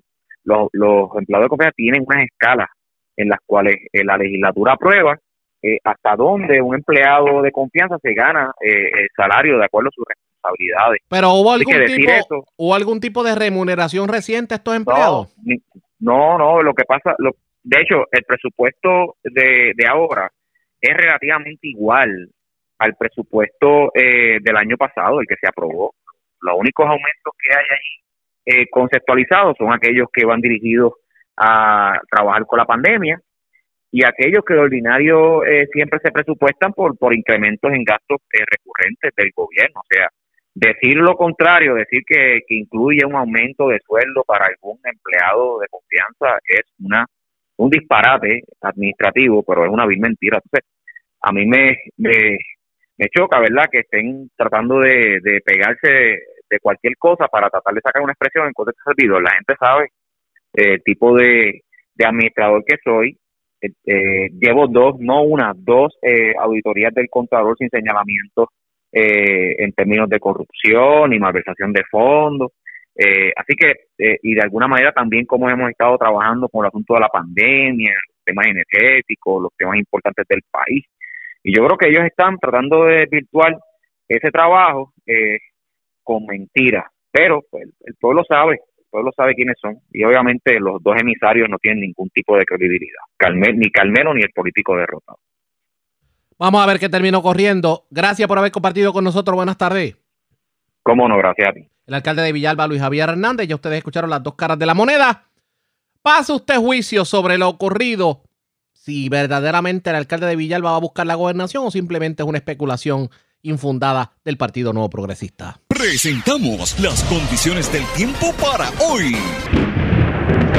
Para hoy lunes, grupos de nubosidad se moverán por la zona, resultando en aguaceros en la tarde, con lo más fuerte ocurriendo en el interior y oeste de Puerto Rico. A través de las aguas locales, se espera oleaje de hasta 6 pies y vientos de hasta 20 nudos, por lo que los operadores de embarcaciones pequeñas deben ejercer precaución. Para las playas, existe riesgo moderado de corrientes marinas para la mayoría del área. En la red informativa de Puerto Rico, este fue el informe del tiempo. La red le informa. Señores, regresamos a la red le informa, el noticiero estelar de la red informativa. Gracias por compartir con nosotros esta mañana amaneció a juntas, pero total. Barrio, casco urbano sin servicio de energía eléctrica. Este fin de semana un sinnúmero de sectores en Utuado y Lares permanecieron sin servicio de energía eléctrica. En Orocovis en un sinnúmero de sectores también en la zona de Jayuya. Y ante ello, el representante José, Jorge Alfredo Rivera Segarra está pidiendo al gobernador Pedro Pierluisi que le ponga el cascabel al gato. La mañana de hoy tuvimos la oportunidad de hablar con el legislador y esto fue lo que nos dijo sobre el particular. Bueno, hoy a las 6.56 para ser exacto, todo junta amanecido apagado por el servicio eléctrico durante todo el fin de semana. Hemos tenido problemas en el municipio de Lares, que estuvo también el día del sábado totalmente apagado. En la mañana, en la noche de ayer hubo la mitad del área prácticamente está sin servicio, igualmente pasa en Ángeles, en Caguana, Utuado, o sea, todo el fin de semana y hoy Adjuntas amanece totalmente apagado. ¿Y hay alguna explicación del por qué? Hasta el momento no he podido comunicarme con el único contacto que nosotros, los representantes, nos han dado para poder reportar las querellas, que con el licenciado José Vélez de, la compañía de Luma. No hemos tenido contacto sí es importante que el pueblo de Puerto Rico y todos los que me pueden escuchar, ya yo le envié mensaje a Fermín Fontanes. ¿Quién es Fermín Fontanes? Es el secretario de la de la APP en Puerto Rico, de la Alianza Público Puligada. ¿Por qué a él? Porque él es el encargado de fiscalizar y darle seguimiento al contrato de Luma. Pero eh, eh, obviamente aquí hemos visto que hay poca fiscalización para Luma. Y mientras tanto, por ejemplo, hay una avería fin de semana y no, y no se atiende. Hay una avería en las noches y no se atiende. Y un fin de semana como el que pasó el Día de los Padres. Muchos puertorriqueños lo pasaron sin energía eléctrica. Vi en las redes sociales que también usted le está haciendo un llamado al gobernador inclusive. Sí, el gobernador de Puerto Rico porque es el principal responsable de que esta crisis energética que luego de 20, 20 vistas públicas, este servidor con Luis Raúl en la comisión advertimos que se avecinaba una crisis energética. Y esto es a lo que nosotros nos referíamos, que podemos tener todo el equipo, podemos tener todo el andamiaje, pero está pagado, no existe el personal necesario con la experiencia en las áreas y más en la montaña, que nosotros tenemos que, que, que, que tirarnos a la calle y nosotros mismos como representantes y los alcaldes y para que tenga el pueblo de Puerto Rico idea. La semana pasada yo me encontré en adjuntas una brigada de Luma resolviendo un problema. Pues, estaban poniendo un contador y yo me detengo para informarle de una querella y un sector que no tenía servicio. El supervisor muy amable me entendió y eran ex empleados de energía eléctrica, pero nunca habían trabajado en esta área de la montaña. Con aquella cara de desesperación me pregunta sobre más de 20 querellas en la mano que no sabían dónde estaban esos sectores en la junta. Este servidor que hizo, los llevé mano a mano a cada sector y a cada hogar para que cada hogar tuviera tuviera Pero entonces esto evidencia, esto le da la razón a los celadores de la UTIER que decían que el problema iba a ser más allá que simplemente si Luma podía o no podía, que, las, que no iba, las brigadas no iban a llegar a tiempo a los lugares, ni iban a tener esa experiencia de dónde tradicionalmente se daban las averías. Exactamente. Todo lo que nosotros advertimos, y mira, y, eh, y, que pudimos obtener a través de las 20 vistas públicas, no es conclusión nuestra, es que toda la información que nos recibíamos de todas las personas que pasaron por allí, era lo que nos advertían y nos decían que esto iba a suceder porque el protocolo totalmente cambió con Luma. Y como yo le explicaba esta mañana en otra entrevista, compañero, por ejemplo, para que tenga una idea, se fue, se fue la luz en un sector, Luma llega, mira lo que ellos van a mirar qué sucedió. Luego de eso, ellos reportan nuevamente a Luma, mira, se dañó, lo que aquí hace falta un transformador. ¿Sabes lo que están haciendo? Subcontratando otra compañía para que venga a poner el transformador. Por eso es que el servicio eléctrico se está tardando en llegar porque el protocolo que ellos tienen, primero que no conocen la área, no saben dónde quedan, se están perdiendo en el camino. El protocolo para, para resolver el problema cambió hace 21 días atrás con la autoridad, la autoridad ha llegado con todo el equipo al área. Esa es la realidad, eso es indiscutible. Y por eso tenemos hoy la crisis energética que tenemos. Hay que ver precisamente lo que va a ocurrir en este sentido. Ya usted entiende que la situación es insostenible para los municipios del centro. Mira, es insostenible por la particularidad de nuestros constituyentes. Yo tengo demasiada gente encamada. Yo tengo demasiadas personas que necesitan los servicios eléctricos no por lujo, es por necesidad de, máquinas de oxígeno y todo este tipo de cosas que se están afectando. Y démosle gracias a Dios que esta crisis energética sucedió cuando ya las clases cesaron y no hay estudiantes cogiendo clases en sus casas, porque ¿cómo, cómo íbamos a pretender que iban a tomar las clases sin luz, sin internet? O sea, esto trasciende más allá de que simplemente la bombilla no nos pueda prender.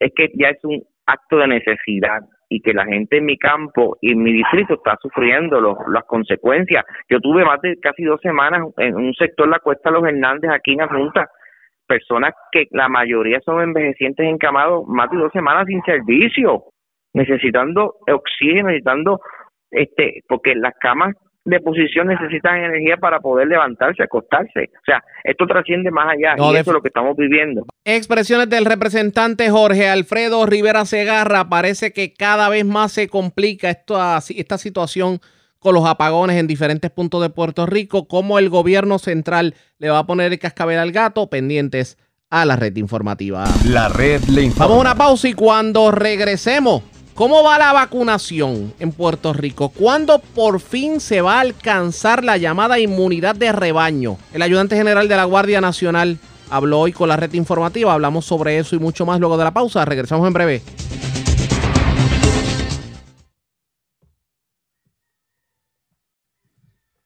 La red le informa. Señores, regresamos a la red le informa. Somos el noticiero estelar de la red informativa edición de hoy lunes Gracias por compartir con nosotros hoy en el informe diario del Departamento de Salud en cuanto a COVID se refiere. No se reportan muertes, se reportan aproximadamente como 38 casos positivos y eso es una buena noticia, pero aún así el llamado a la ciudadanía es a la vacunación y se preguntará usted cuántas personas ya se han vacunado, cuándo Puerto Rico va a alcanzar la llamada inmunidad de rebaño. Llegará un momento en que volvamos a la normalidad pues hoy Jackie Méndez de Radio Grito, la red informativa en el noroeste, tuvo la oportunidad de entrevistar al ayudante general de la Guardia Nacional, el general José Juan Reyes, y esto fue lo que dijo sobre el particular.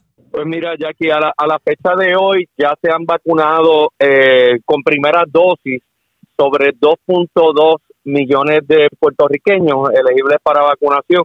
Eso constituye sobre un 70% en primera dosis Eh, cabe mencionar que cuando las personas miran los números de eh, la página del Departamento de, de Salud, van a ver que hay una diferencia en los números. Yo le estoy hablando de 2.2, la página refleja 1.926.000. La diferencia es que no refleja todo, no, no refleja todos los números. Eh, en cuanto a segunda dosis, ya sobrepasamos el 60% de la población total. Así que no podemos bajar la guardia, como bien menciona, en Estados Unidos, en muchos sitios, muchos estados, ya no es requisito utilizar la mascarilla eh, si ya usted está vacunado. Eh, no obstante, eso es una medida de salubridad en Puerto Rico porque pues no sabemos, las personas no llevan un rótulo en la frente que dice estoy vacunado, solamente tienen una tarjeta que la tienen consigo. Así que todavía falta, esperamos lograr ese 70% con ambas dosis a mediados de este mes de, julio eh, y, entonces poder bajarle ese nivel de salubridad. Hasta yo también tenía la duda general si íbamos a estar en el mes de julio con ese 70%. Ya, ya que ellos, el Departamento de Salud ha estado trabajando, eh, no todas las vacunas que llegan a Puerto Rico llegan a través del Departamento de Salud, así que los números que tú ves en la página del Departamento de Salud son eh, reflejos 100% de las vacunas que han llegado a través del Departamento de Salud. Hay dos programas adicionales que están vacunando en Puerto Rico. Uno se conoce como el programa de farmacia al detalle, que agrupa a Walgreens, CVS, a Costco, a Walmart, a Kmart. También eh, el Hospital de Veteranos vacuna, con les recibe vacunas directamente que no vienen a través del Departamento de Salud y por eso esa diferencia, eh, el, Departamento de Salud ha estado trabajando con esos números. En un momento dado, ya aquí la diferencia era casi 500 mil dosis. Ya la diferencia, estamos hablando entre 100 a 200 mil. Continúan arduamente haciendo esa corrección y por eso hacía la salvedad. Pero es importante el pueblo de Puerto Rico que sepamos que vamos por buen camino, no bajemos la guardia, tenemos que mantener esas medidas de salubridad y esperamos y confiamos que durante este mes de julio, a mediados de julio, ya estemos sobre el 70% con, el, con las vacunas completas, eh, ambas dosis de Pfizer y Moderna, y en el caso de Johnson Johnson, pues su dosis sencilla. Quiere decir que ahora mismo eh, sería como un 50% que están eh, vacunados. Ah, ah. no, con ambas dosis sobrepasamos el 60%, Jackie y es bueno que la gente sepa específicamente. Quiere decir que pasamos del 60%. Eso es correcto, Jackie. Y seguimos con iniciativas eh, en distintos sitios. Exhortamos a, a los... ¿Dónde, general? Mira, hay sobre 600 proveedores en todo Puerto Rico, Jackie. Las personas pueden accesar a través de la página del Departamento de Salud, donde dice cada proveedor en cada uno de los 78 municipios y así la persona pues puede coordinar y ir a hacer su vacunación también está lo que es Walgreens. Walgreens tiene 104 farmacias en Puerto Rico, de las cuales 102 están vacunando, así que las personas pueden accesar a la página de Walgreens y ver todas las farmacias que están vacunando, al igual CVS. ¿Se han perdido algún tipo de vacunas por algunos errores humanos que aquí se haya cometido, que usted sepa y nos pueda explicar? Bueno, eh, en cuanto a vacunas perdidas, eh, te puedo decir, Jackie, que la Guardia Nacional ha manejado 3.4 millones de dosis. De la Guardia Nacional ha perdido cero vacunas. Tenemos 58 rutas que proveen a todos esos 600 proveedores. Esas rutas salen diario a través de toda la isla. En Puerto Rico, pues ya salieron públicos, hubieron dos situaciones. Una fue eh, con Walgreens, que perdieron una dosis y otra fue aquel vehículo que estaba transportando una, una dosis y, salieron de la camioneta eh, eh, en una curva. O sea, eso es lo que se ha perdido en Puerto Rico. Eh, ha sido exitoso. en otros estados se había programado que cerca de un 2% se iba a perder. el 2% de, de, de 3 millones hubiese sido sobre 60 mil dosis. Ese no es el caso en Puerto Rico. Así que en esta parte hemos sido exitosos. En cuanto a la vacunación de la Guardia Nacional, eh, seguimos vacunando en nuestros centros de vacunación, lo que es el Pedrín Zorrilla, acá eh, en Cagua, en el Centro de Bellas Artes, allá en Mayagüez, el recinto universitario de Mayagüez, eh, y a través de otros sitios. Estamos saliendo de esos centros y vacunando, por ejemplo, estuvimos en los kioscos de Luquillo, estuvimos eh, eh, allá en Guabate, estuvimos en Cabo Rojo, en el poblado, eh, y esperamos este, en estas épocas que la gente va a ir a la playa del 4 de julio, también estamos haciendo la logística para ir a vacunar a la playa, pero tenemos que lograr ese 70%, y yo te diría más, Jackie, deberíamos de mirar hacia un 80, un 85%, para ser exitosos en Puerto Rico. ¿Usted está de acuerdo? Y no sé si en Puerto Rico está sucediendo, solamente para que nos aclare. Y yo también enterarme en general. Aquí también se están dando regalitos a las personas para que se vacunen, como taquillas, ofertas de comida y así sucesivamente. Al, momento no, ya que en otros estados ha sucedido, eh, como en Ohio tiraron una lotería de 5 millones, de 10 millones, en Nueva York una lotería de 5 millones eh, en el plano personal eh, no estoy de acuerdo eh, porque creas un precedente ya aquí. Entonces, futuras emergencias que tengamos que vacunar a nuestro pueblo, pues puede crear un precedente de que la gente diga, bueno, pues yo espero cuando empiecen a hacer regalos y dar dinero, pues entonces yo me vacuno. La, la cultura de vacunación en Puerto Rico es muy buena.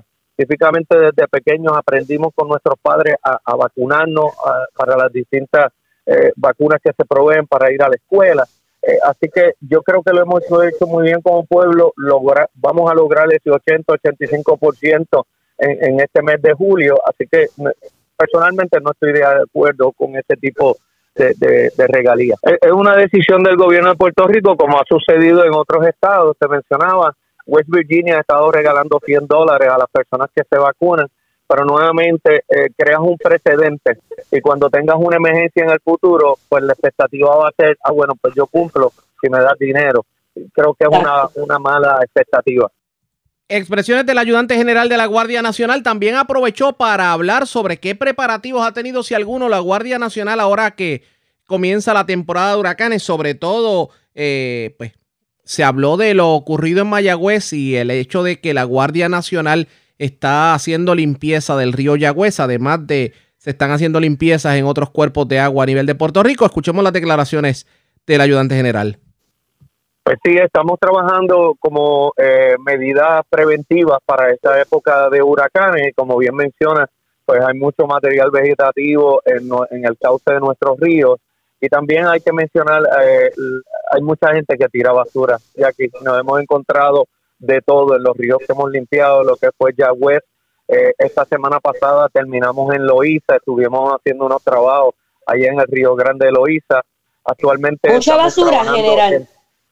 mucha basura, ya que. Eh, de puerco, porque el que tira basura es porque así mismo lo debe tener en su casa. Eh, microondas, neveras, pedazos de auto, gomas, eh, realmente le hacemos un llamado a nuestra a nuestro pueblo. Tenemos que mantener nuestros cauces de río limpios, eso eso evita inundaciones y el trabajo que se está haciendo en esta limpieza es para eso, de mitigación. Estamos actualmente en Patilla y en Arroyo y tenemos pendiente para trabajar Utuado eh, y Yauco. La comunicación con los alcaldes, ¿cómo va? Y también con el alcalde de Mayagüez ha sido excelente, Jackie. El, el, el alcalde de, de, Mayagüez y el vicealcalde han, han sido unos grandes colaboradores. Eh, eh, el trabajo en equipo ha sido extraordinario desde las tormentas del año pasado y después continuamos con los trabajos en el río Yagüez, la vacunación en toda esa región oeste. Eh, el municipio de, de Mayagüez y su equipo de trabajo ha sido excelente en esa colaboración al igual que los otros 77 municipios. Todos estos trabajos de los ríos, toda la vacunación se ha hecho en coordinación con ellos y también como parte de, los preparativos para esta época de huracanes. Continuamos haciendo ejercicios de mesa con los municipios. Se puede decir que la Guardia Nacional está lista. Lo que son nuestros vehículos, nuestros vehículos cerca de un 96% está operacional en, en, en cuanto a toda la flota, en cuanto a los vehículos que usas típicamente como respuesta de emergencia en huracanes, estamos a un 100%, así que estamos listos eh, para servir a nuestro pueblo en caso de emergencia. Declaraciones del ayudante general de la Guardia Nacional en cuanto a lo que tiene que ver con la colaboración que hacen en prevención para la temporada de huracanes, sobre todo en los diferentes cuerpos de agua en las zonas urbanas. Se habla de que están pendientes trabajos en Patillas y Arroyo, también están pendientes trabajos en Utuado y ya están a punto de culminar con el dragado en el río Yagüez. La red le informa. A la pausa, regresamos a la parte final del noticiero estelar de la red informativa. La red le informa.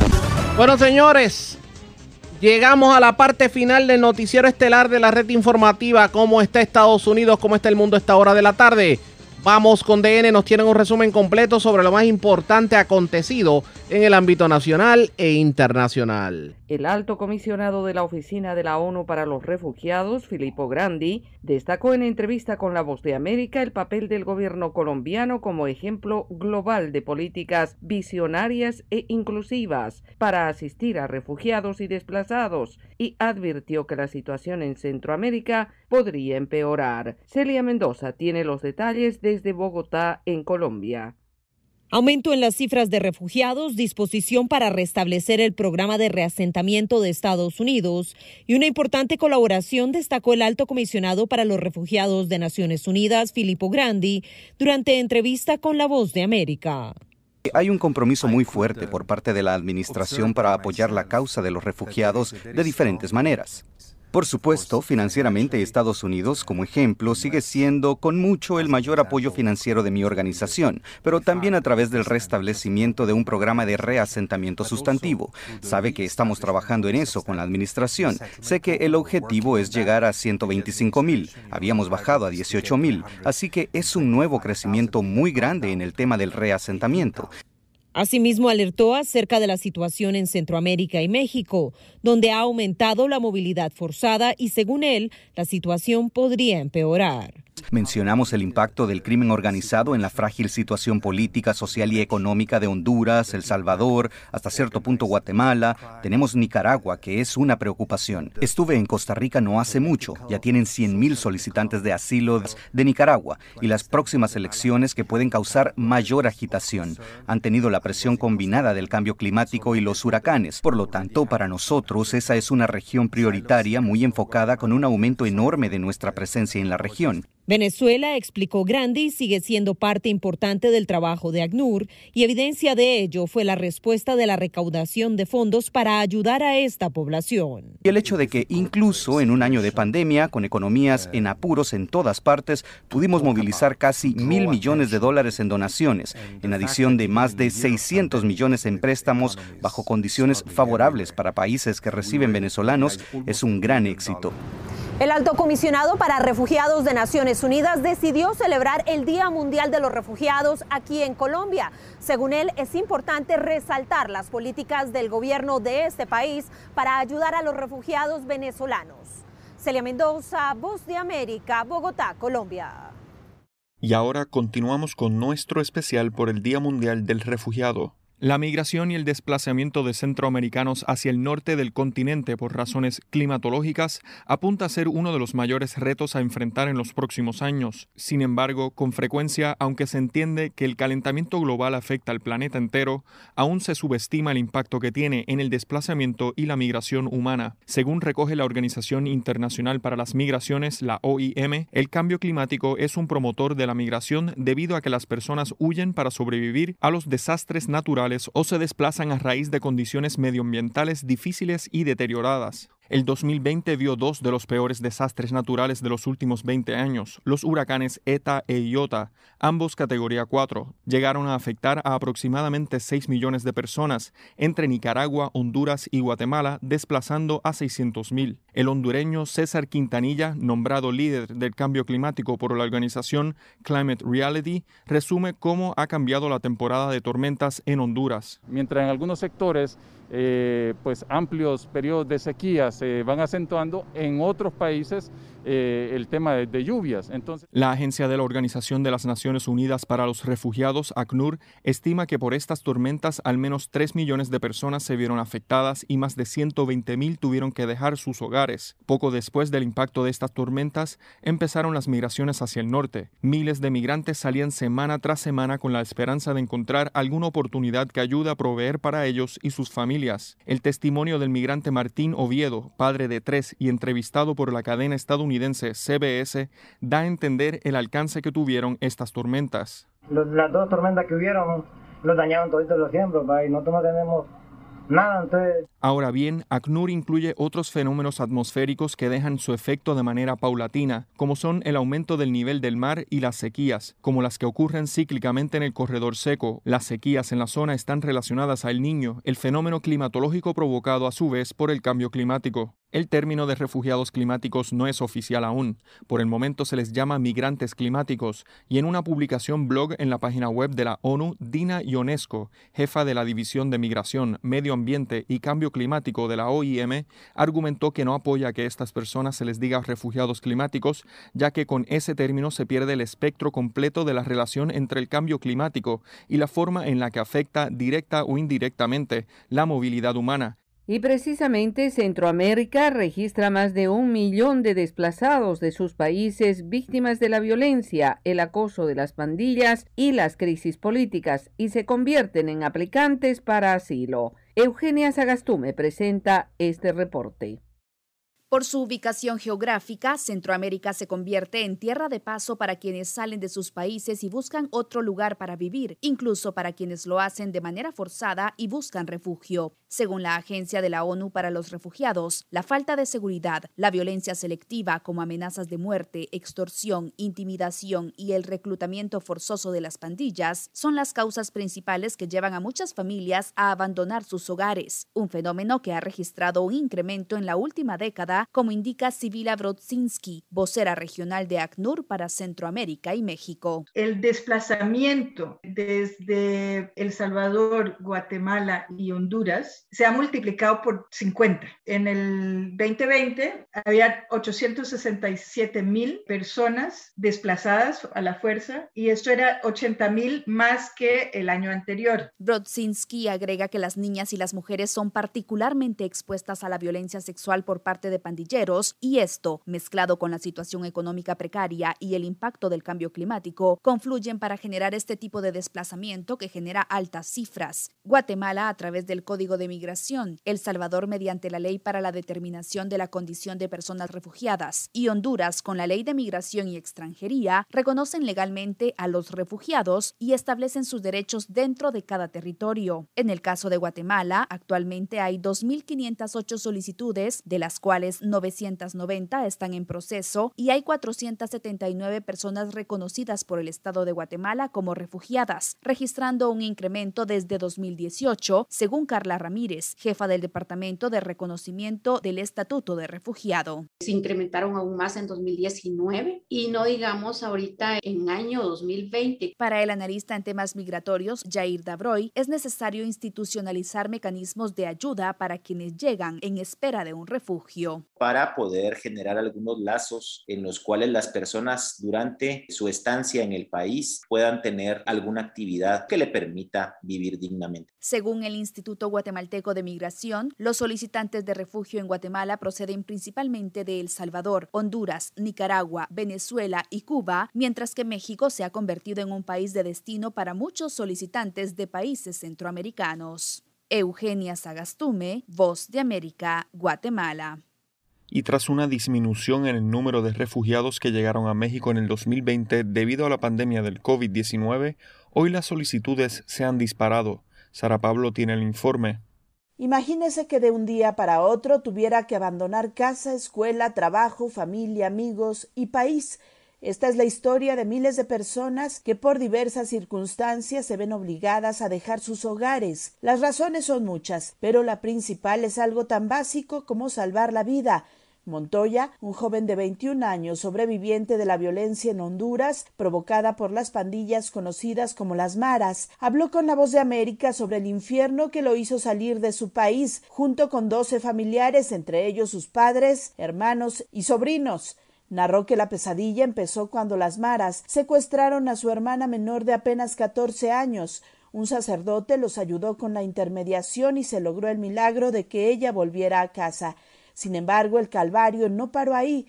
Los días que siguieron fueron perseguidos y amenazados por los delincuentes. En cuestión de horas, tomaron la decisión de huir. Fuimos a esconder a unos hostales, pues una madrugada con todos mis sobrinitos, en ese entonces tenían, tenían seis, y pues nos fueron a tocar la puerta, a golpear y todos tirados en la puerta sosteniendo para que nadie entrara y mis sobrinitos pues en shock. Nadie se imagina que el día de mañana pues te van a decir que tienes que huir o correr y tomar solo tus dos, dos camisas, tu mochilita y irte. Su primer destino fue Costa Rica, donde no lograron obtener refugio y luego México. Montoya se encuentra ahora junto con su familia, retomó sus estudios y ha tenido la oportunidad de un nuevo comienzo. Como Montoya, miles de personas se ven obligadas a dejar sus países de origen. La pandemia del COVID-19 puso una especie de pausa ante el miedo al contagio, pero este 2021 las solicitudes de refugio se han disparado. Andrés Alfonso Ramírez Silva, coordinador de la Comisión Mexicana de Ayuda a Refugiados Comar, detalló que durante los primeros cinco meses del año se han recibido 41.195 solicitudes, cantidad que rebasa todas las peticiones del 2020 y se prevé llegar a 91.000 a finales del 2021. La Agencia de la ONU para los Refugiados en México, en voz de Silvia Elena Garduño, llama la atención sobre la importancia de que los gobiernos involucrados atiendan las causas. Es una situación